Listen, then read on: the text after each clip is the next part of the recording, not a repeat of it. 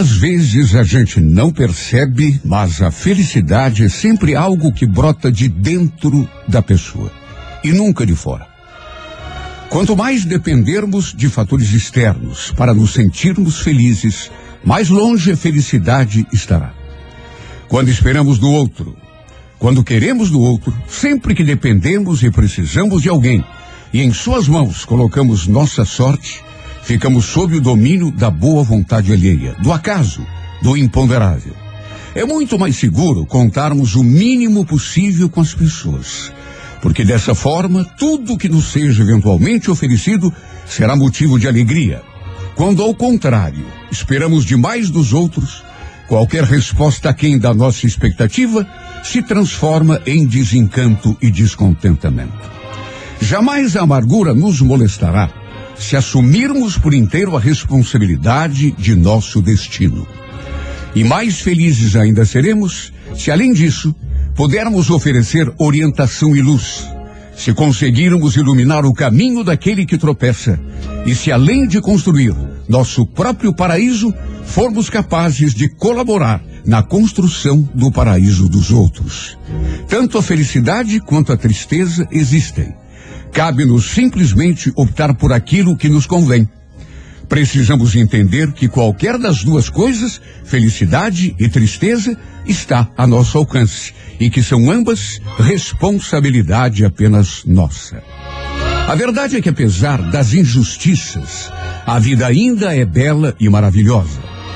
Agora mesmo podemos receber essa nova manhã, tristonhos e pessimistas como a assumir um fardo ou felizes e agradecidos como a conquistar um prêmio, uma oportunidade nova e única de respirar, de apreciar o sol e a chuva, de brindar aos bebês que nascem com um novo dia, aos pássaros que iniciam seu ritual de cantorias e aos amantes que se beijam e se abraçam e fazem amor, divinamente alheios à tristeza e à dor.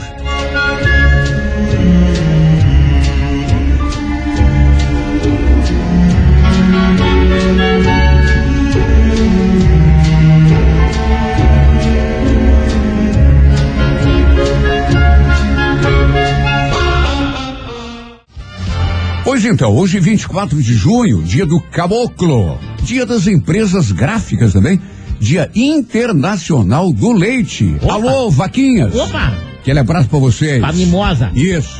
Dia mundial do. Você sabia que hoje é dia mundial do disco voador? é, verdade. Será que eles trouxeram o Nerf É. pra cá, Renan? É que foi num. é, talvez, talvez. É, diz que foi no dia 24 de junho que houve uma pseudo-aparição de, se não me engano, nove discos voadores numa cidade dos Estados Unidos. Puxa É, vida, Renato. Diz que filmaram e é, não era de pouco, não, eram Eu nove. tenho aqui, eu vi essa reportagem hoje, Renato, mas É, enfim. aí ficou marcado como dia 24 de junho, É. dia in- mundial do disco voador. E é dia de São João também, que lamentavelmente não podemos comemorar como se comemorava antigamente, né? Com é, pu- é, é, o pessoal pulando Fogueira, isso. e comendo pinhão e aquela coisa bonita, né? Infelizmente, por enquanto não. A pessoa que nasce no dia 24 de junho, ela costuma ser muito sociável, afetuosa, embora seja um tanto tímida. É generosa e tem bom coração. Comove-se com o sofrimento alheio, não hesitando em estender a mão quando percebe que seu auxílio é necessário. É teimosa quando tem um objetivo definido em mente, embora nem sempre se sinta capaz de realizar os seus sonhos. Às vezes, deixa-se dominar por sentimentos de inferioridade, julgando-se impotente para enfrentar as dificuldades que a vida lhe impõe. No entanto, quando se fortalece ao ponto de vista espiritual, costuma descobrir dentro de si um poder imenso de realização, do qual às vezes nem tem consciência. No amor, é capaz de dedicar-se por inteiro quando ama, mas nem sempre sua dedicação é retribuída à altura de sua necessidade e merecimento. Também nasceram no dia 24 de junho. Quem que é? A cantora brasileira está completando 90 anos, né? Ah. Elza Soares. Ela que foi, entre outras coisas, né? Além de grande cantora, é a mulher mais constante na vida do ídolo Garrincha. Puxa vida. Ela foi mulher do Garrincha. Garrincha teve um milhão de mulheres, né? Tem um monte de mulher. Mas ela que mais marcou, né? Inclusive ajudava ele quando é, é, no começo da carreira, ajudava muito o Garrincha. Sim. E me parece, não vou falar aqui, principalmente já morreu, né? Que ele não retribuía a altura, né? Às vezes não era tão delicado quanto seria necessário. De qualquer maneira, o Garrincha se foi e a Elza continua aí. Tá aí firmona, né, rapaz? Ele é Dúvida nenhuma. Ele é bonito. Legal. E também hoje o jogador, eu gosto muito desse cara, jogador argentino Lionel Messi, do Barcelona. Eu, é- é- eu digo que depois de mim é um dos caras que mais joga futebol aí, É, entende? sem dúvida. Além de jogar muito Lionel Messi, eu gosto dele por vários motivos. Um deles é que os caras batem nele, mas batem pra valer e ele não fica se rolando no chão que nem certos aí, né? Exato. Fingindo que quebrou a perna. Ih. Tem nego é que você encosta nele, ele berra que sai até no microfone do. Mas é verdade, cara. Verdade, Renato. E ele, é um cara que não se envolve em polêmica Não. também, né? Gosto muito. Parabéns, Messi. Parabéns, Elza Soares. E parabéns pra você, que embora não seja citado aqui, está completando mais um ano de vida. Feliz aniversário.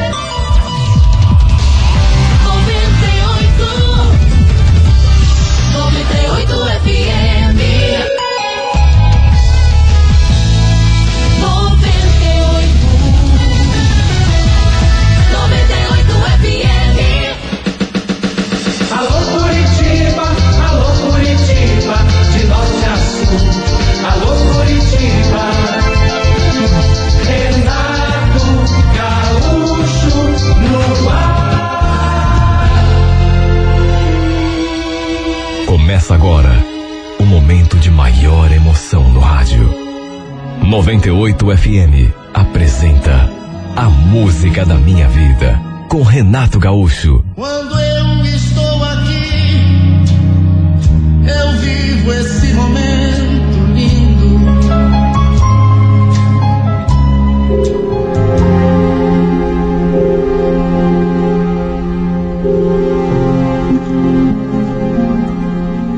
A gente tinha saído para comer cachorro quente. Eu, minha mulher e o nosso filho. No sábado, em vez de jantar, tínhamos o costume de sair para fazer um lanche. Para variar. Depois que voltamos para casa, minha mulher entrou no banheiro e eu lembrei que ela tinha guardado o meu celular na sua bolsa. E fui pegar o aparelho. E foi então que me deparei com uma coisa que me chamou a atenção. Havia uns papéis picados dentro da bolsa dela. Na verdade, era de um desses cartões comerciais. Agora, o que me chamou a atenção foi justamente o fato de ele estar rasgado. Peguei um pedacinho, sabe a, aquela curiosidade? Peguei outro, procurei o resto que faltava e vi que estava rasgado em quatro pedaços. Eu achei aquilo tão esquisito. Porque se rasgou, sei lá, devia ter jogado fora. Juntei os pedaços ali sobre a cama e deu para ver que era o cartão de um advogado. O nome que constava ali era Aldo. Era um advogado tributarista, pelo que estava escrito. E eu fiquei tão curioso, que será que, que a Juliana está fazendo com o cartão de um advogado tributarista dentro da bolsa? Eu achei aquilo bem estranho. Agora, mais estranho ainda era o fato do cartão estar rasgado naqueles quatro pedaços. Quando ela saiu do banheiro, eu estava ali sentado na cama, olhando aquele cartão, os pedaços assim juntos. E assim que ela entrou, eu perguntei: De quem que é esse cartão aqui, Juliana? Ela deu uma olhadinha assim, meio distraída, e perguntou do que que eu estava falando. Tô falando desse cartão aqui, ó, que tava dentro da tua bolsa. Quem é esse advogado, esse Aldo? Você por acaso conhece? Olha, nessa hora eu senti que ela deu assim uma mudada. Aldo? Deixa eu ver. Ela se abaixou ali do lado da cama e antes mesmo de falar alguma coisa, eu perguntei por que, que ela tinha rasgado o cartão. Ela não soube me dar uma explicação. Disse que devia ter pego aquele cartão em algum lugar, que ela não lembrava, E também não soube me dizer por que eu tinha rasgado e guardado os pedacinhos ali dentro da bolsa, em vez de jogar no lixo. E como eu insisti, pelas tantas ela meio que se irritou. Aliás, o que, que você estava fuçando na minha bolsa, hein? Tá me vigiando agora? Que vigiando, mulher? Também não tá fuçando coisa nenhuma, viu? Só fui pegar o meu celular. E aí que eu achei esse cartão aí, mas tudo bem. Ela falou que realmente não lembrava. Aí pegou aqueles pedaços de papéis, amassou e jogou no vaso sanitário, como que querendo encerrar o assunto. Sabe, eu achei não apenas o, o episódio, mas a reação dela um pouco exagerada. Ela ficou irritada. Quando eu insisti, eu percebi ela ficou irritada. De todo modo, ficou nisso. Não toquei mais no assunto. Até porque nem era uma coisa assim tão importante. Isso aconteceu no sábado. E repito, ficou tudo por isso mesmo. Até que na quinta-feira, um pouco antes de irmos deitar, ela foi tomar banho e deixou o celular carregando ali no quarto. Normal. Ela sempre fazia isso. Só que pelas tantas, o celular começou a tocar. Na tela dava para ver aquele nome, Maria. Devia ser alguma amiga, alguma colega de serviço. Na verdade, o aparelho não tocou, só vibrou, porque estava no silencioso. Só que, repito, ela estava no banho. A tal Maria ficou insistindo aí um monte. Olha, eu quase atendi para pedir que ela ligasse mais tarde. Só que aí veio uma mensagem. Eliane, atenda, por favor, eu preciso falar com você. Logo depois da mensagem, veio mais uma ligação. E desta vez eu resolvi atender. Justamente para avisar que a Eliane estava no banho e não podia atender naquele momento. No que atendi, no entanto, antes mesmo de falar qualquer coisa, escutei aquela voz. Nossa, Eliane, até que enfim, pensei que não quisesse mais falar comigo. Olha, eu gelei naquela hora. E gelei por um motivo apenas. A voz não era de mulher, a voz era de homem. Eu fiquei alguns segundos assim, eh, sem saber o que falar. Ainda sem entender o que estava acontecendo, porque ali estava o nome, Maria. E finalmente falei. Não é Eliane, aqui é o Celso, marido dela. Quem que tá falando, por gentileza? No que perguntei aquilo, silêncio total. Até que no segundo seguinte, a pessoa fosse quem fosse, simplesmente desligou na minha cara. Eu comecei a tremer. E comecei a tremer porque, embora não estivesse entendendo ainda,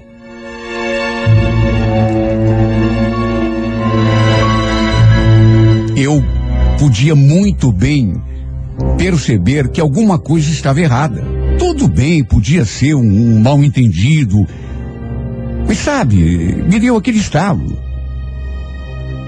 Falei que era o marido dela, que não era a Eliane. E o tal que estava no telefone, que devia ser uma mulher, o nome estava ali, Maria, mas não era, era homem. Desligou da minha cara.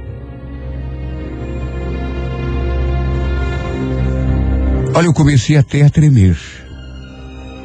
Na tela do celular, aquele nome de mulher, Maria. Só que a voz que eu ouvi não era de Maria. Não era de Teresa, era uma voz de homem, voz grossa, inclusive. O que está acontecendo, meu Deus? Sabe, eu não conseguia atinar. E o pior, quando a pessoa viu que não era Eliane, quando eu me identifiquei, desligou. No impulso, retornei a ligação. Só que, como eu já esperava, chamou, chamou, chamou, até cair. A pessoa simplesmente não atendeu. Insisti, só que nada. E na terceira tentativa, já deu como se o telefone tivesse sido desligado. Quando minha mulher saiu do banheiro e entrou ali no quarto, me encontrou naquela situação, olhando para o nada, com aquele celular na mão e tremendo dos pés à cabeça, porque, repito, eu pressenti que alguma coisa não estava no lugar. Para se ter uma ideia, eu fiquei tão fora de mim que nem percebi quando ela pegou o aparelho da minha mão. Fiquei assim meio fora do ar. Ela pegou o celular e voltou lá pro banheiro. De repente escutei o barulho do secador.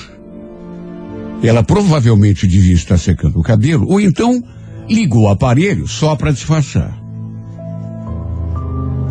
Eu permaneci o tempo todo ali, naquela mesma posição, sentado na cama, olhando para o nada, tentando atinar o que tinha acontecido. A voz daquele cara, fosse quem fosse, ficou ressoando na minha cabeça sem parar. Eu ainda lembrava nitidamente do que ele tinha dito assim que eu atendi. Nossa, Eliane, até que enfim. Pensei que não quisesse falar comigo. Meu Deus, o que estava acontecendo afinal? O que podia significar tudo aquilo? A Eliane demorou quase meia hora para sair daquele banheiro. E quando saiu, agiu como se nada tivesse acontecido. Ficou ali do meu lado, tentando disfarçar, agir com naturalidade, mas quando a gente convive com uma pessoa durante muito tempo, aprende a interpretar a mínima reação. Eu ainda ali, sentado na cama, exatamente no mesmo lugar. Ela entrou, pediu licença para arrumar a cama para a gente deitar, e foi só então que num fio de voz eu perguntei: Escuta, quem é Maria? Ela respondeu sem me olhar nos olhos: Maria é uma amiga minha. Eu insisti: Amiga? Só que quando atendi, escutei a voz de um homem. E o pior é que o cara desligou quando eu falei que era teu marido. O que está acontecendo, hein, Juliana? Você está aprontando alguma? Ô, Celso, ficou louco? O que, que é? Vai começar a, a, a, me acusar agora? Maria é minha amiga, já te falei. De repente você escutou a voz do marido dela no fundo da ligação e, e tá aí criando caso. Mas que fundo da ligação? Sabe? Ele estava querendo provar que eu era maluco ou que eu era um idiota. Ora, bola se eu não ia reparar. Fazer distinção entre um cara conversando comigo, inclusive como se estivesse conversando com ela, porque ele nem me deixou falar quando eu atendi o telefone, e uma voz de fundo de ligação. Quando atendi, o cara a chamou pelo nome. A voz não estava no fundo da ligação coisa nenhuma. Ele mesmo tinha ligado para ela, tanto que perguntou por ela. Eu lembrava nitidamente dele falando: Nossa, Eliane, até que enfim, pensei que não quisesse falar comigo.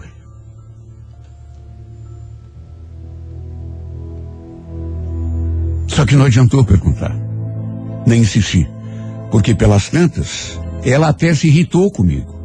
Aliás, bem do jeito que tinha se irritado naquele outro episódio lá do cartão.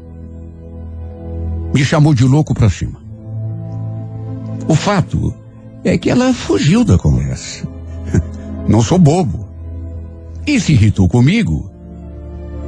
Não falou mais do assunto. Que não tinha nada para falar.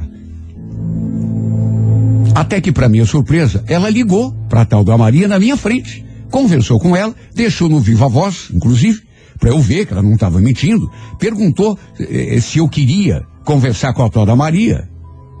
Só que, claro, eu falei que não precisava. O detalhe, a mulher confirmou que tinha sido com o marido dela que eu tinha falado. E que ele estava ali. Do lado dela, quando eu atendi. Não sei explicar, mas eu não fiquei nada convencido. Mas não fiquei mesmo. Mesmo ela fazendo todo aquele teatrinho, ligando para tal da Maria. Deixei para lá. Não insisti mais no assunto, mas a pulga ficou ali, atrás da minha orelha. E foi a partir desse acontecimento que eu passei a ficar de olho na Eliane. Ali em casa, por exemplo. Eu ficava prestando atenção sempre que ele estava com aquele celular na mão, de conversinha com alguém. Me aproximava, perguntava com quem que ela estava conversando tanto.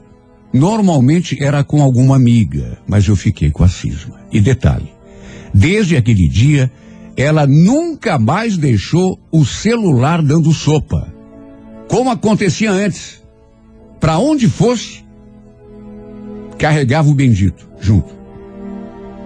Eu acho que não existe coisa pior do que a gente desconfiar de uma pessoa. Mas uma pessoa que não é qualquer pessoa. É a pessoa que a gente ama.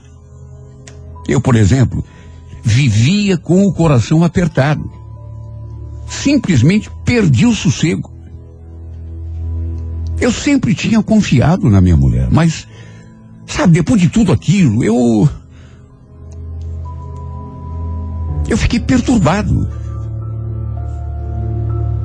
Não era eh, paranoia, mas é que certos acontecimentos deixam a gente desconfiado. E mais do que isso, Eliane não tinha mudado o seu jeito de me tratar. Continuava sendo a mesma, mas não sei, alguma coisa aqui dentro de mim me dizia para ficar esperto. De todo modo, tempo passou, até que uns cinco meses depois, eis que minha mulher chegou em casa chorando, dizendo que tinha sido mandado embora do serviço. Sabe, nervosa, nervosa, nervosa. Hum, peraí, Eliane, mas eh, eh, foi mandado embora? Mas por quê? Você fez alguma coisa? Não sei, eu não sei explicar direito. Ah, me meti numa briga lá e. Olha, ela até tentou explicar o motivo de ter sido despedida, só que se enrolou toda e eu não entendi absolutamente nada. Para piorar, diz que tinha sido mandada embora sem direito a nada. Ou seja, tinha sido demitida por justa causa. Juro que fiquei sem entender. E olha, eu, eu acho que nunca tinha visto minha mulher tão nervosa, tão fora de si. Eu também fiquei muito desconfiado, porque vamos convir. Ninguém é mandado embora por justa causa, sem motivo. Tanto é que já está dizendo o nome, justa causa. Algum motivo tinha de ter. Só que eu também não podia ficar acusando e, nem insistindo porque ela estava tão nervosa. Repito, nunca tinha visto a Eliane nervosa daquele jeito. Perguntei, perguntei, mas também não podia obrigá-la a me contar uma coisa que ela não queria dizer. E dava para ver que ele estava me escondendo alguma coisa. De qualquer modo, aquilo ficou entalado na minha garganta até que na segunda-feira, não sei o que me deu na cabeça, resolvi ligar lá para o serviço dela. Alguém tinha de me explicar o que tinha acontecido. Até porque, repito, ser mandado embora por justa causa é uma coisa muito grave. A pessoa tem que ter feito alguma coisa assim, séria mesmo, não é qualquer coisinha. Liguei para lá para saber o que tinha acontecido. Do contrário, eu acho que não ia dar sossego para ela, porque não ia conseguir tirar aquilo da cabeça. Pedi para falar com o setor de recursos humanos, me identifiquei como irmão da Eliane, um falei que era o marido, e quis saber o que tinha ocorrido para terem mandado a Eliane embora. Não quis me identificar como marido, justamente porque pensei que não quisesse me dar nenhuma informação. Aliás, no começo, não quiseram mesmo falar nada, mesmo dizendo que eu e o irmão. Mas aí eu engrossei. Falei que a gente iria procurar os direitos dela, sabe? Tratei a pessoa até com uma certa grosseria. E foi então que ele me falou. Olha, eh, eu nem devia comentar nada com o senhor, mas já que o senhor está insistindo, a Eliane foi mandada embora porque se envolveu numa confusão aqui com a esposa de um advogado que presta serviço para a empresa. Quando eu escutei aquilo, e aquela palavra, principalmente advogado, me veio à mente. Mas assim, num segundo, aquele cartão rasgado em quatro pedaços que eu encontrei na bolsa dela aquele dia. Era o cartão de um advogado. Já fazia tempo. Só que tem coisa que a gente não esquece. O cartão estava rasgado. Eu então perguntei o motivo da confusão, mas aí a pessoa não quis falar. Disse que não estava autorizado. Mesmo assim, me ocorreu perguntar o nome do advogado. E quando escutei aquele nome, eu quase caí da cadeira. O nome do advogado era nada menos, nada mais do que Aldo. Eu quase caí duro no chão. Era o mesmo nome que constava daquele cartão que ela tinha rasgado. Em vez de jogar no lixo, tinha deixado dentro da bolsa. Eu jamais esqueceria esse nome. Até pelo fato de ser um nome assim não muito comum. Eu nunca esqueci.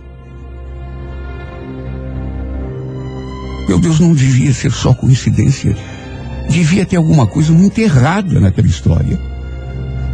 E ela teria de me explicar tudo, tintim por tintim. Eu coloquei essa mulher contra a parede de tal modo. Estava tão descontrolado que ela, a certa, a certa altura, começou a chorar. E eu fui para cima. Aquilo já estava me deixando louco. E agora, com o nome daquele cara, sabe, na minha cabeça tudo começava. Adianta você mentir. Eu já estou sabendo de tudo. Falei assim, mesmo sem ter certeza de nada. E no começo ela até negou. Chorou, negou. Mas como eu insisti no sim, ela se deu por vencida. E acabou dizendo tudo. O que na minha cabeça já estava encaminhado. Era só nisso o que eu pensava. Até que ela confirmou até para se livrar daquele interrogatório, ela confessou que havia tido um caso com aquele cara, o tal do advogado Aldo. Nome que eu nunca mais vou esquecer na minha vida. A mulher do cara descobriu e foi atrás dela na empresa para acertar as contas.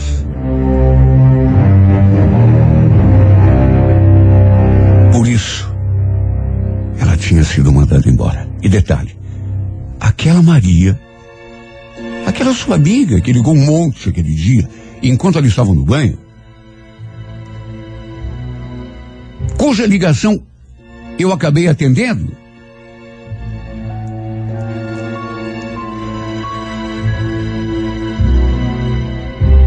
era, na verdade, da casa do maldito. Só podia, né? Eu já imaginava. Ela salvou o número dele com o nome de Maria para que eu não desconfiasse. Eu desconfiava. Mas acho que tinha medo de me confrontar com a verdade. Porque sabia que ia sofrer. Olha, eu fiquei tão mal. Que depois da briga, saí pra rua para pelo menos respirar. Passei a tarde toda na rua, andando de um lado para o outro, pensando, pensando. E quando voltei, nem ela, nem o nosso filho estavam mais em casa.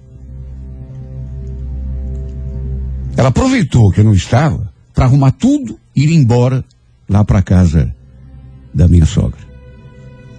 Juro que depois de refletir, eu estava disposto a conversar com ela, a perdoá-la. Só que não tinha mais ninguém em casa quando voltei. Fiquei ali pensando, pensando. Ela teve o sangue frio. Naquele dia. De ligar. Para uma amiga, sei lá quem. Já devia ter combinado com alguém. Porque ela ligou para a pessoa. E conversou assim no viva voz, eu escutando ali. A, pessoa, a pessoa dizendo que era a tal da Maria. A pessoa dizendo que o que eu tinha ouvido era mesmo o marido dela, no fundo da ligação. Ela já devia ter combinado com alguém. Para quando se visse numa saia justa daquela, ter a resposta prontinha ali para enganar o bobo.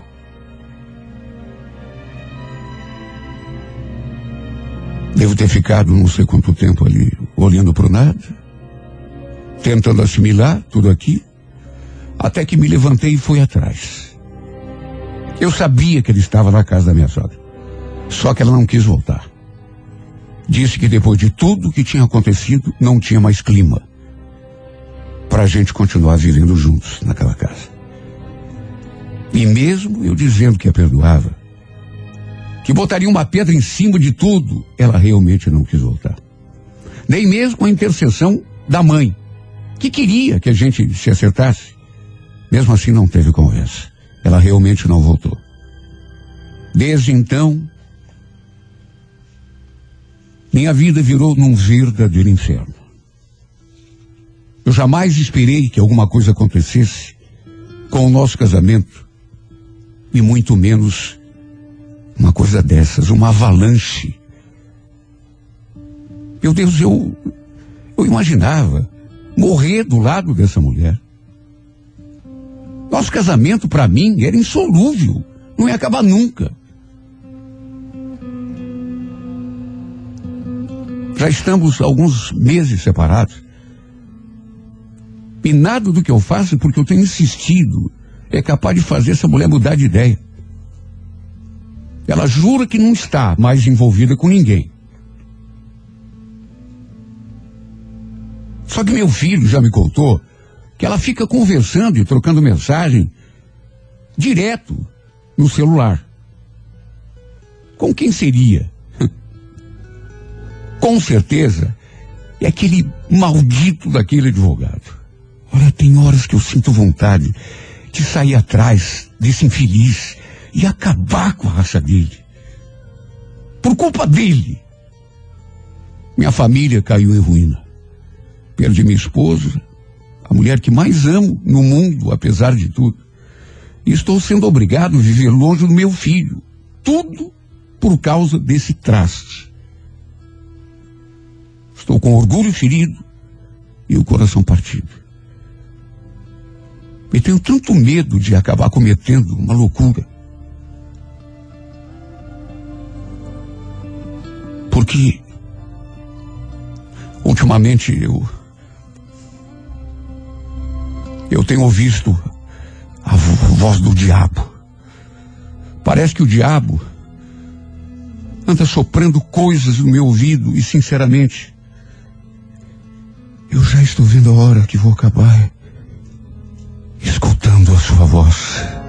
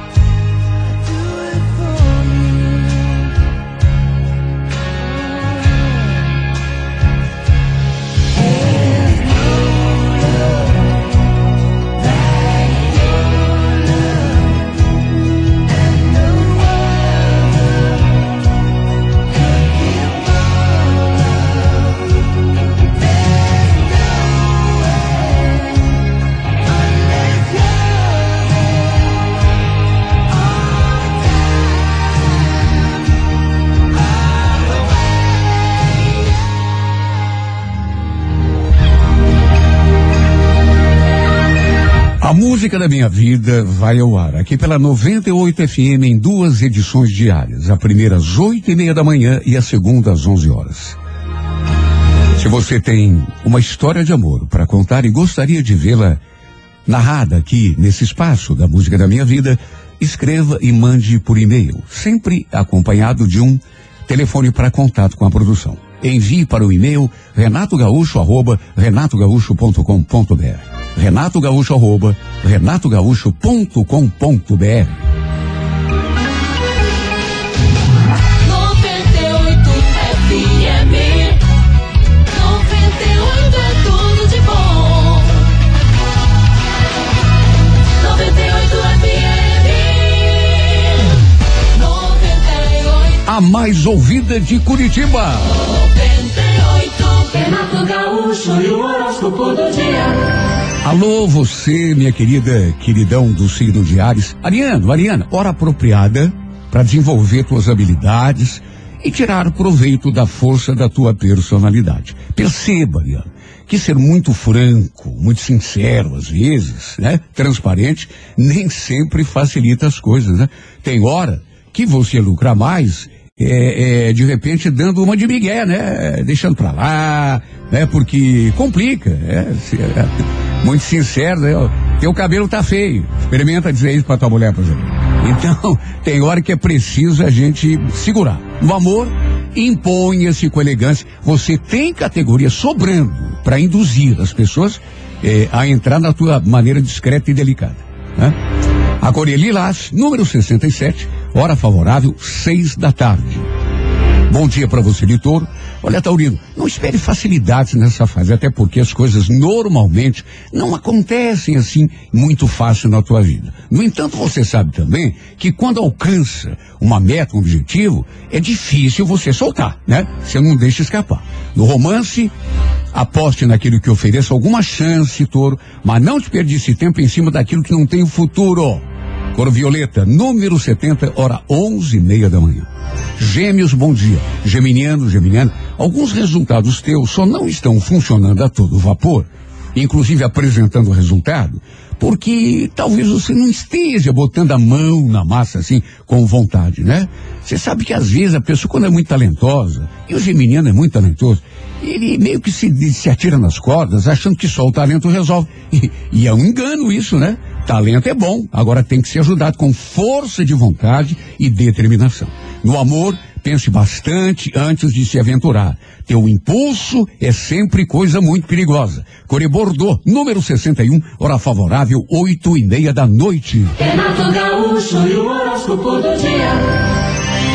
Alô, você do signo de Libra. Momento indicado para adequar tua conduta aos, os- os objetivos que tem em mente. Né? Você não pode continuar adotando procedimentos inconsequentes que não eh, estão te trazendo o resultado que você gostaria.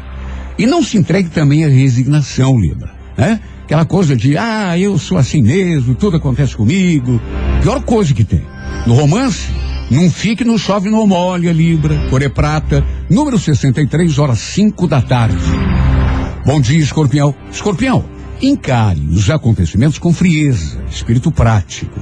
Emoção fora de hora acaba atrapalhando as decisões. Por isso que não é sensato ficar misturando as estações, né? Um objetivo que tem em mente talvez não se realize com muita facilidade, mas será alcançado com certeza na medida que você dedicará a ele continuidade de esforços, não desistir no meio do caminho. E no amor não se envolva em situações que possam trazer riscos. Não facilite, escorpião. Cor vermelha, número 62, hora 10 e meia da manhã. Alô, alô, Sagitário, mais do que nunca, será útil proceder de acordo com o bom senso. O instinto e os impulsos, principalmente, são muito atuantes no seu modo de agir e às vezes te induzem a circunstâncias perigosas. Né? No amor, não dê margem a atritos. Facilite a aproximação em vez de complicar. Cor é laranja, número 59, hora nove e meia da noite. Renato Gaúcho e o horóscopo do dia. Bom dia pra você de câncer. Pensou que eu ia esquecer de você, né? Não. Alô, câncer. Olha, guarde-se para as coisas e momentos essenciais. Não se deixe alugar por coisas aparentemente importantes, mas que na realidade pouca diferença vai fazer se você não der bola, né? É, para que se enervar, se tirar do sério, é, se aborrecer aí e, e se preocupar com ninharia? No romance, preserve a paz e proteja as coisas boas que tem. Não deixe para reconhecer só depois que perde. Corebege, número 71, hora três da tarde. Bom dia, Leão. Leonino, Leonina. Situações novas ou de alguma forma desconhecidas poderão exigir uma conduta tua baseada em mais confiança e sobretudo no trabalho. Quando você tem convicção do teu valor, Leão, quando você reconhece o valor que tem, né? Olha, não tem coisa que você não, não consiga na vida. Por quê? Porque tem talento, porque tem qualidades, né? Se juntar força de vontade, sai da frente. No romance, releve, não exija demais, nem pressione uma pessoa ou situação. Core Verde, número 76, hora 10 da manhã. Bom dia, Virgem. Olha, mudanças tendem a acontecer, bem provavelmente positivas se você tiver sensibilidade para perceber o momento de tomar algumas decisões. E mais importante, para saber ficar na tua, na hora de ser discreto, não provocar conflito. No romance, ajude a criar as situações favoráveis que você espera. Não fique apenas esperando que elas aconteçam sozinhas ou que partam sempre da iniciativa da outra pessoa, né? A Coreia Azul, número 70, horas sete da noite. Alô, Capricórnio, bom dia. Hora de estabelecer prioridades e fazer escolhas. Né? É, como as obrigações e necessidades tendem a se manifestar em grande número, você deverá decidir o que é mais importante no momento, concentrar tua atenção e tua energia nessa direção. Né? A gente tem que estabelecer prioridades, senão. No romance, atenção. Momento de refletir. Muitas vezes vale a pena se aventurar. Outras vezes é melhor segurar o que se tem. Defina-se nesse sentido, Capricórnio. Corredorado, número 25, hora quatro da tarde. Alô, Aquário, bom dia. Aquariana, Aquariano, esse momento pede coerência, viu? O teu modo de agir deve estar de acordo com os resultados que você espera obter. né? Não dá para colher chuchu plantando beterraba.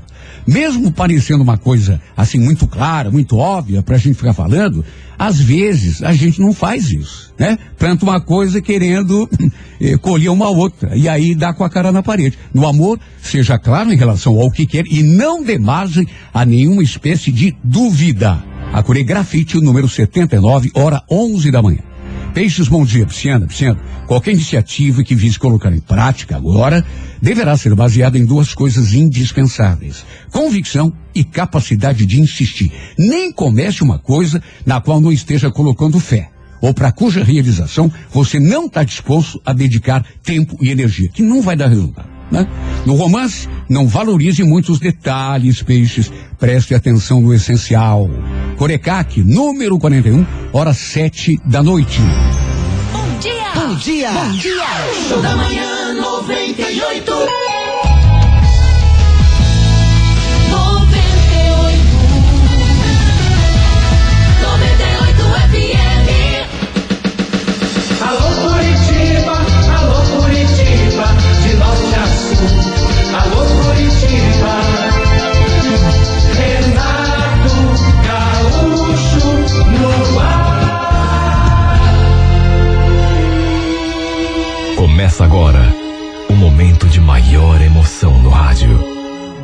98 FM apresenta A Música da Minha Vida com Renato Gaúcho. Quando eu estou aqui, eu vivo esse momento lindo.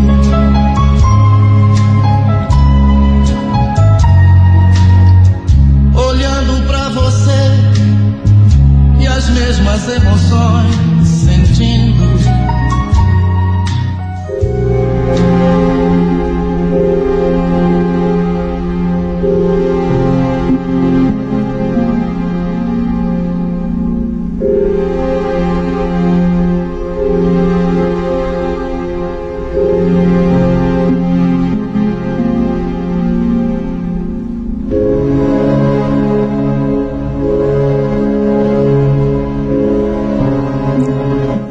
minha irmã, acabei arranjando aquele emprego de babá.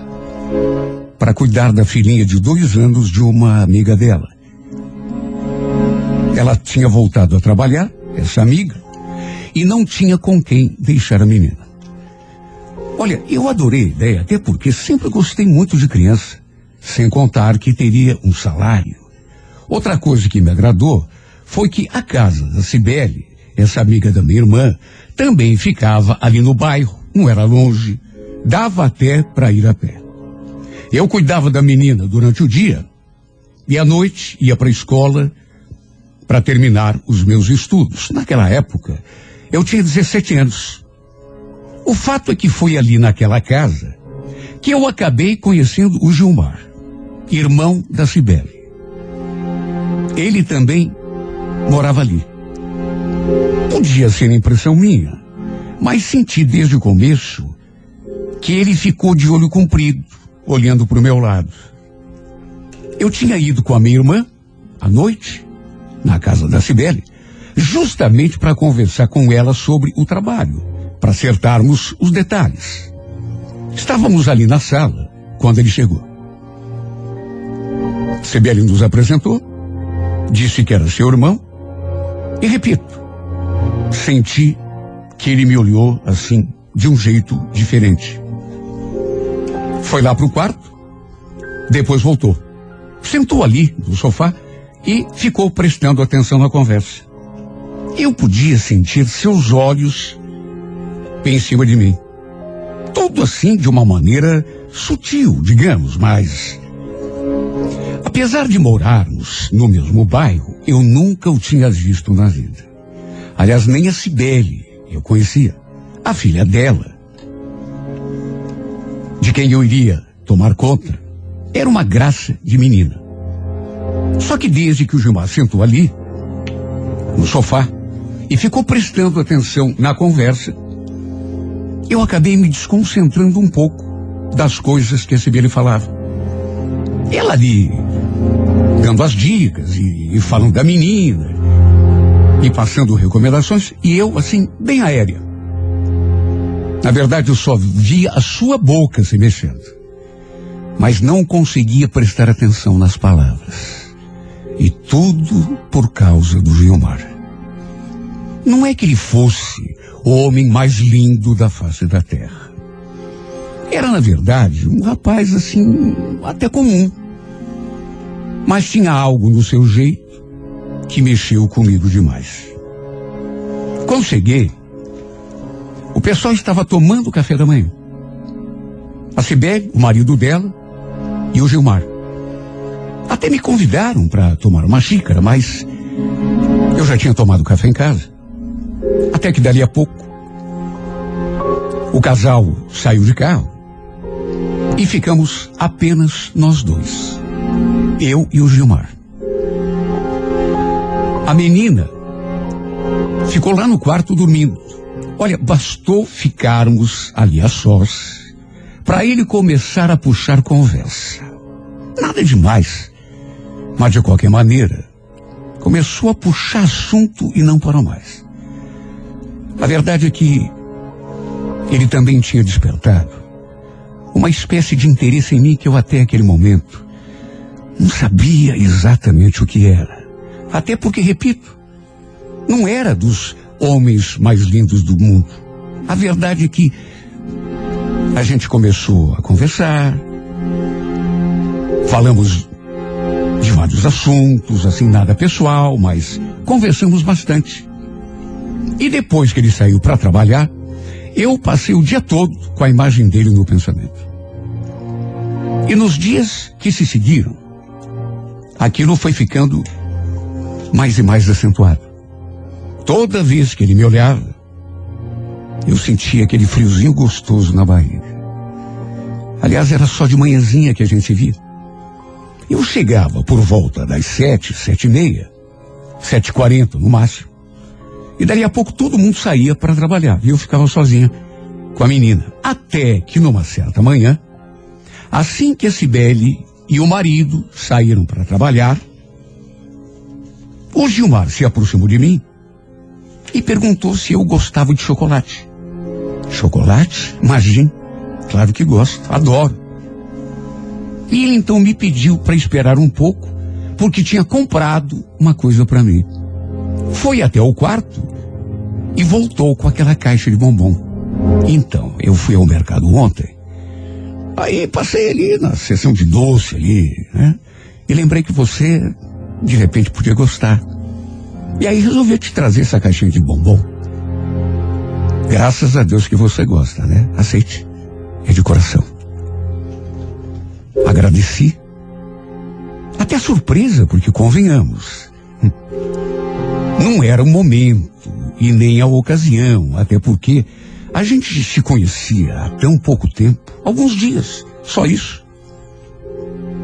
O fato é que gostei do presente. Poderia até ter falado que não precisava, mas adorei. Não apenas porque gostava de chocolate, mas principalmente porque vinha dele. Nessas alturas, eu já estava pensando nesse homem mais do que deveria. Para se ter uma ideia, tinha dias que eu colocava a Elisângela para dormir e como estava sozinha ali na casa, entrava no quarto e ficava mexendo nas suas coisas, nas suas gavetas, cheirando suas camisas. Sabe, coisa de menina mesmo. Eu não sabia se já estava apaixonada. Só sabia que cada vez que eu via esse rapaz, meu coração batia mais forte do que deveria. Pena que isso só acontecia de manhã. Por um breve momento, alguns minutos apenas, eu chegava. eh, e dali a pouco, ele saía para trabalhar. Depois daquele mimo que ele me trouxe, aquele chocolate, passamos a trocar olh- olhares ainda mais significativos. Eu, da minha parte, para ser sincera, já nem fazia muita questão de esconder.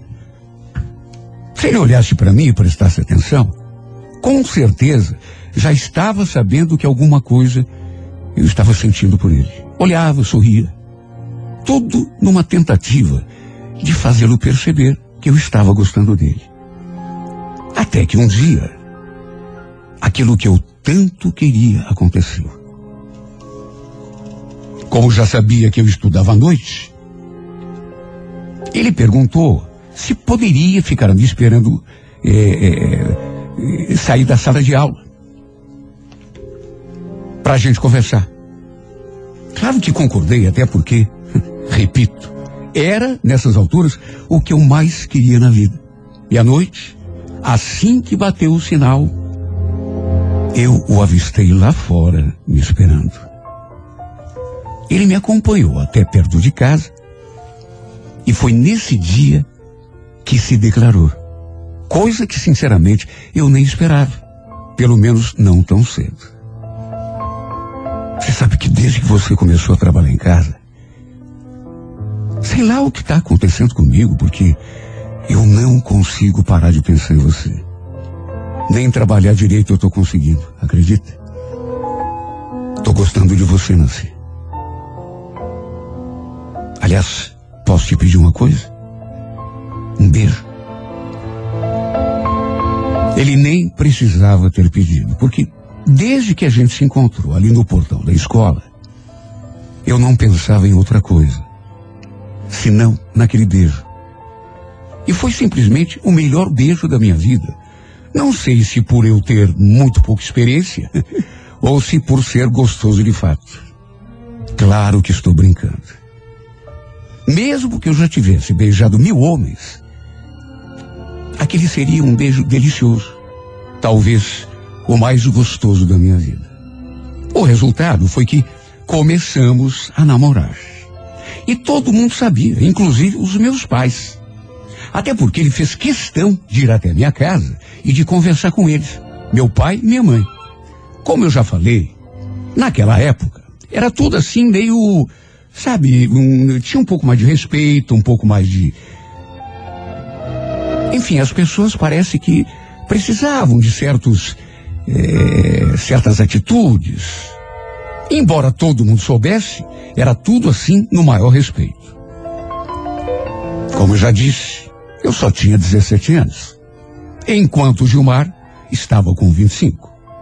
Mesmo assim, o pai permitiu o nosso namoro, porque viu que o Gilmar era uma pessoa assim boa, séria, não estava mal intencionado comigo.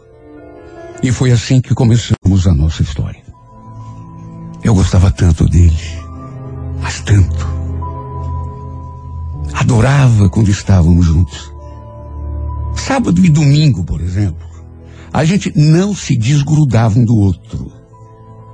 Ele vivia me fazendo juras de amor. Um dia chegou a dizer que seu sonho era casar comigo.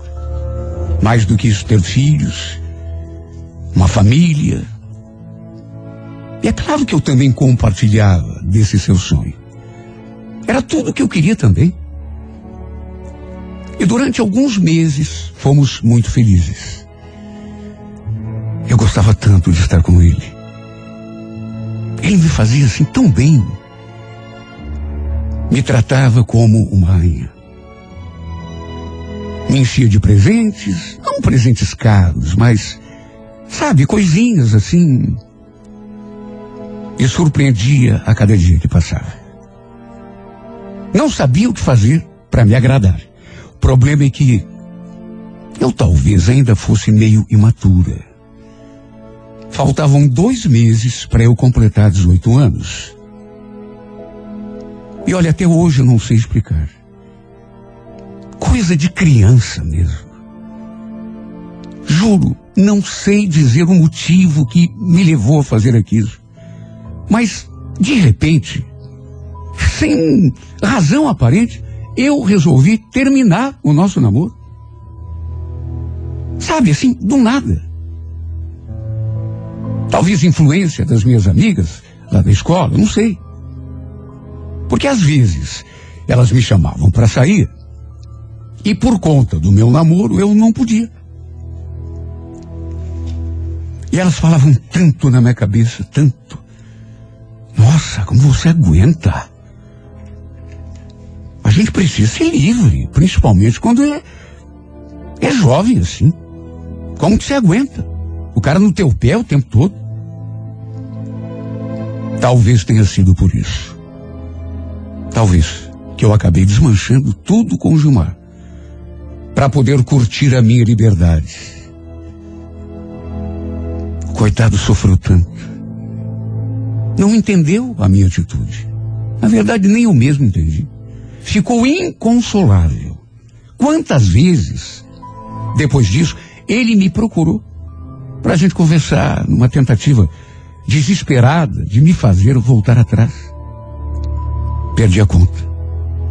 Às vezes, eu saía com as meninas e quando voltava, ele estava lá em casa, me esperando. Lá dentro, na sala. Ou então, ali no portão, sentado no meio-fio da calçada. O pior é que eu tinha consciência de que estava causando sofrimento nele, o que ele não merecia. E o detalhe foi que quando terminei o nosso namoro, eu já não estava mais trabalhando na sua casa, de certo modo. Isso facilitou um pouco as coisas. No fim, logo depois que desmanchei o namoro, arranjei emprego no mercado, ali mesmo no bairro, e foi ali que acabei me envolvendo com outro rapaz.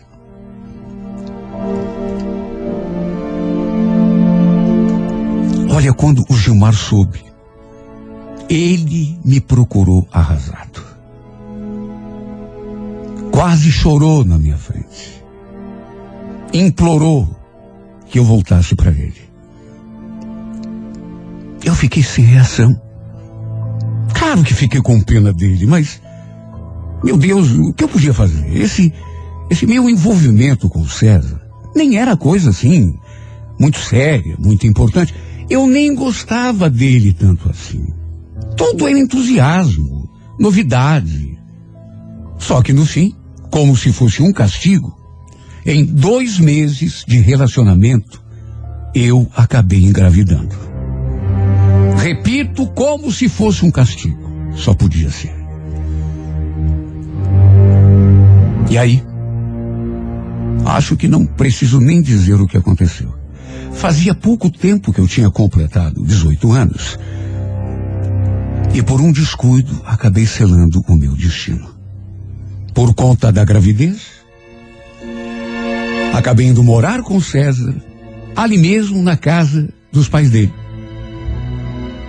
Não conversei com Gilmar depois disso, mas soube, através de pessoas próximas, que ele tinha ficado mais do que arrasado, revoltado. Todos ficaram com medo, inclusive, de ele fazer alguma bobagem, porque a prima dele, com quem às vezes eu saía, chegou a me dar uma dura. Diz que eu tinha pisado na bola muito feio com o Gilmar. Só que, meu Deus, que culpa eu tinha? Quer dizer, responsabilidade sim, mas culpa. Já não estávamos mais juntos. Isso já fazia alguns meses, inclusive, quatro ou cinco. Sei que o fiz sofrer. Quando soube, dizem que ele ficou desesperado. Sabendo que eu tinha engravidado. Mais do que isso, ido morar com o César. Só que ele precisava entender. Tentar seguir com a sua vida. Responsabilidade toda minha, mas. Repito, pelo menos isso. Não estávamos mais juntos já fazia muito tempo. Um pouco antes do nosso filho nascer, o César recebeu uma proposta de trabalho para ir trabalhar em Campinas, onde ele tinha parentes. A gente conversou e bem lá no fundo, acho que seria até de repente um, uma boa mudar de ares. Deixar aquela história triste ali pelo caminho. De modo que acabamos indo embora para lá. E assim, acabei perdendo de vez o contato com o Gilmar. Se bem que ultimamente nem conversar a gente conversava. Mas eu sabia que seria uma coisa positiva para ele também.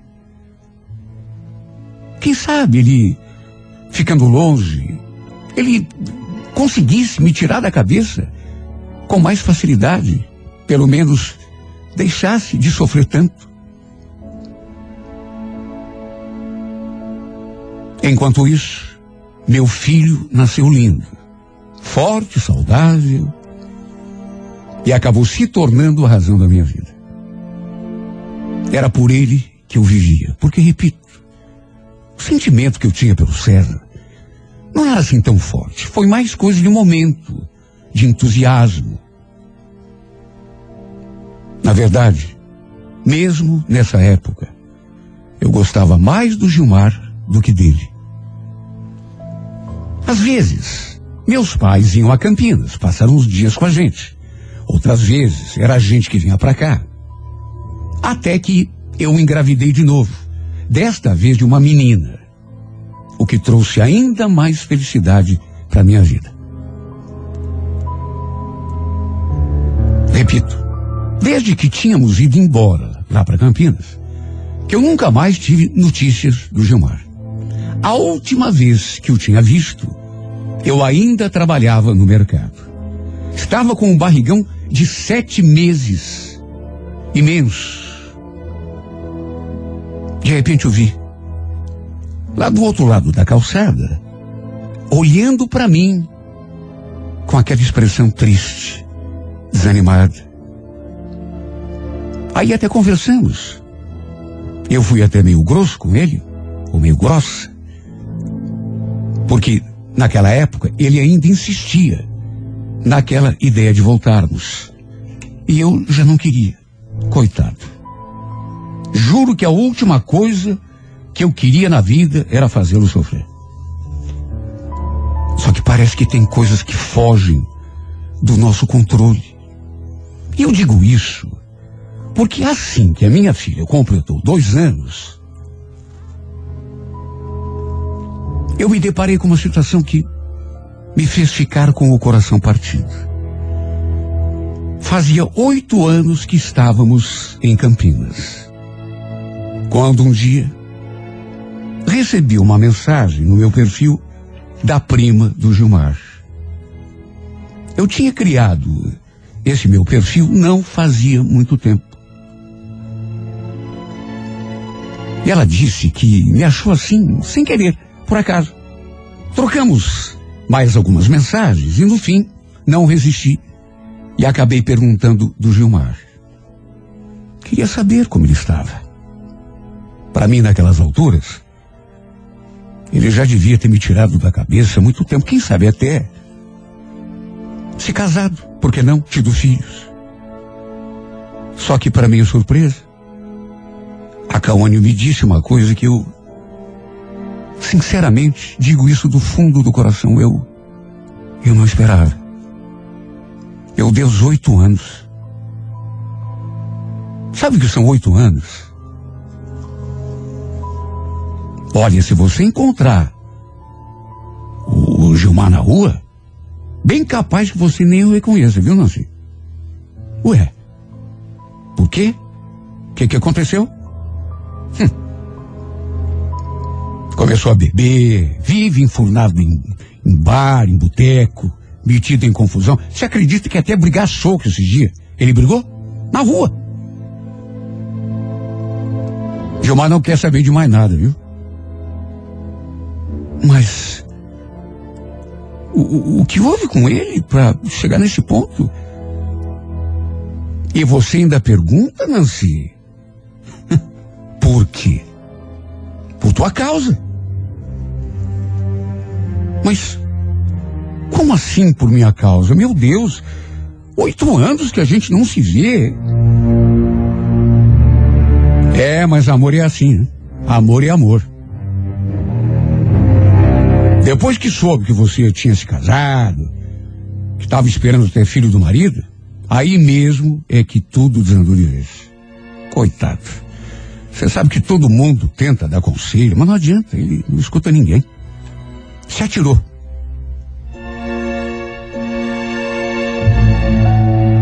Olha aquela conversa. Foi um baque tão grande sobre mim. Juro, fiquei com o coração partido. Porque nunca desejei ser a causadora de tanto sofrimento na vida de ninguém, muito menos dele. Que tinha sido uma pessoa tão especial e tão importante na minha vida. Troquei mensagem depois também com a Cibele. E ela me confirmou tudo o que a Cauane tinha dito. Que o Gilmar não queria saber de nada, tinha se perdido na vida. Foi essa a expressão que ela usou. Se afundado na bebida, de tal modo que todo mundo já considerava um caso perdido. Já tinha sido até internado para se tratar, mas voltou para o vício algum tempo depois. Olha, eu me senti tão culpada. Eu me senti tão responsável por tudo de mal que aconteceu com ele. Mesmo não tendo intenção, mesmo que não tenha sido de propósito, é claro que não foi, mas de um jeito ou de outro. Sempre coloquei seu nome nas minhas orações. Sempre pedi a Deus que o protegesse. Mais do que isso, que colocasse uma mulher boa no seu caminho, que gostasse dele de verdade, que cuidasse dele, que desse um rumo para sua vida. Só que infelizmente foi através de outra mensagem, o meu perfil. Que algum tempo depois, não muito, três meses e tanto, recebi a notícia do seu falecimento. Não teve nada a ver com bebida, nem com briga de bar, nada relacionado a isso. Para minha surpresa, apesar de ser relativamente jovem ainda, não tinha nem completado 40 anos. Acabou sendo vítima de um infarto. Olha, quando eu li aquela mensagem, eu não quis acreditar. Olha, eu cheguei a pensar que a Cauane estivesse brincando comigo. Porque ela percebeu, naquele outro dia, o peso na consciência que. Ou então, tivesse falado aquilo para me punir, de algum modo. Só que, desgraçadamente, não havia engano nenhum. Acabei vindo a Curitiba participar do velório. O dia mais triste da minha vida.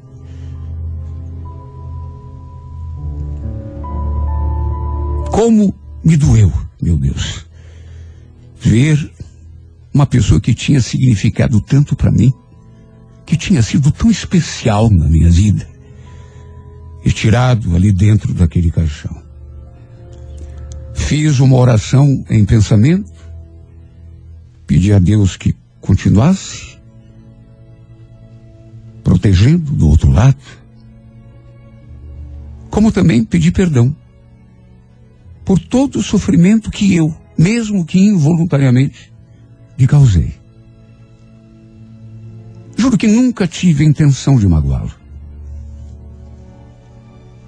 Sei que ele me amou durante praticamente sua vida toda. E tenho certeza de que, no meu caminho, jamais vou cruzar com outro homem que me ame a metade do que ele me amou. De certo modo, tudo o que lhe aconteceu de ruim foi consequência do meu desprezo. Um desprezo que nem chegou a ser desprezo de fato e, e um desprezo que eu nunca consegui entender. Porque eu gostava dele. Mas desde que terminei aquele namoro e me afastei, sua vida começou a declinar. Tem uma amiga que esses dias ela me falou uma coisa. Sei lá, ela pode até ter razão. Você não deve se culpar. Sabe esse rapaz, mesmo que tenha gostado de você? Ô minha amiga, é um fraco. Ele. Sabe, uma pessoa Tem que se defender dos tombos da vida. Todo mundo passa por desilusão do amor. Depois se levanta, se recupera e vai em frente. Que culpa você tem se ele parou no tempo? De certo modo, eu até concordei com ela, porque é verdade, muita gente sofre por amor, depois se recupera. Só que ele não. Ele não. A vida dele desandou. Quando o deixei e fui viver com outro homem por conta daquela gravidez. Porque se não fosse aquela gravidez, seria até possível que eu tivesse voltado para ele. Mas de que adianta agora ficar pensando em possibilidades, em coisas que não vão acontecer mais? Gilmar, queria te pedir perdão através dessa carta. Já pedi perdão em pensamento, em oração, mas quero pedir perdão agora através dessa carta, desse modo assim, público. Me arrependo por ter sido tão dura com você, sobretudo naquela última vez que a gente conversou. Lembra, eu te pedi para me deixar em paz, te mandei embora da minha vida. Falei que não queria mais. Como fui dura e cruel com você. Nem eu entendo por quê. Enquanto você me amou mais do que tudo, eu te tratei com indiferença. Como me arrependo, Gilmar. Juro que daria metade dos anos que ainda tenho de vida, juro, com a mão na Bíblia, para que você ainda estivesse aqui entre nós. Que tivesse refeito sua vida. Encontrado uma mulher que pudesse corresponder ao seu amor. Um amor que só os anjos conseguem sentir. E eu sei do que falo, porque fui alvo desse amor durante toda uma vida. Acho que foi por isso que Deus te levou para junto dele. Porque teu lugar talvez não fosse aqui, mas no céu. Onde a dor e o sofrimento não estivessem presentes na tua vida. Me perdoa de todo o coração. E saiba que, no tempo em que estivemos juntos, te amei de verdade. Infelizmente, nossas vidas acabaram seguindo rumos diferentes, nem eu mesma sei explicar por quê. E eu acabei encontrando outro caminho. Um caminho que talvez não tenha me feito assim tão feliz. Mas foi o meu caminho, afinal. Um dia, sei lá como, onde, sei que ainda vamos estar frente a frente. E quando esse dia chegar, esse dia que tanto anseio, quero me pôr de joelhos diante de você e mais uma vez te pedir perdão. Nunca quis te magoar. Nunca quis te fazer sofrer. Talvez eu eu fosse muito imatura, estrambelhada, cabeça fraca. Me perdoa, Gilmar, do fundo do coração. Sabe por quê? Porque apesar de passarmos a maior parte da nossa vida separados, ao contrário do que você queria, de uma coisa você tem a certeza. Até nos encontrarmos numa outra dimensão, eu sei que isso vai acontecer, mais cedo ou mais tarde, tenha certeza de que eu vou lembrar de você sempre, o tempo todo, com carinho. Disso você pode ter absoluta certeza. Até nos encontrarmos de novo, não passará um dia desta minha triste vida em que eu não vou pensar em você.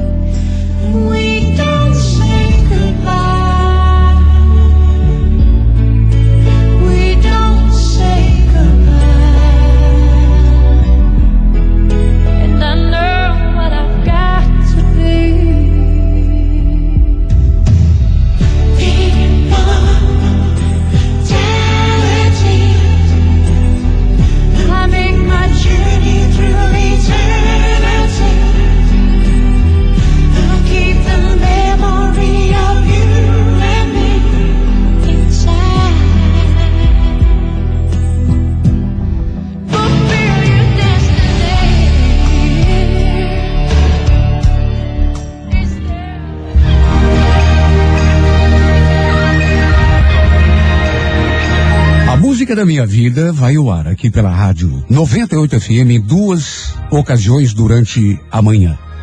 Primeira carta, oito e meia da manhã. A segunda, nesse espaço das 11 horas. Se você tiver uma história de amor para contar e quiser ouvi-la aqui nesse espaço da música da minha vida, escreva e mande junto um telefone para contato com a produção, mande pelo e-mail renatogaúcho, arroba renatogaúcho.com.br.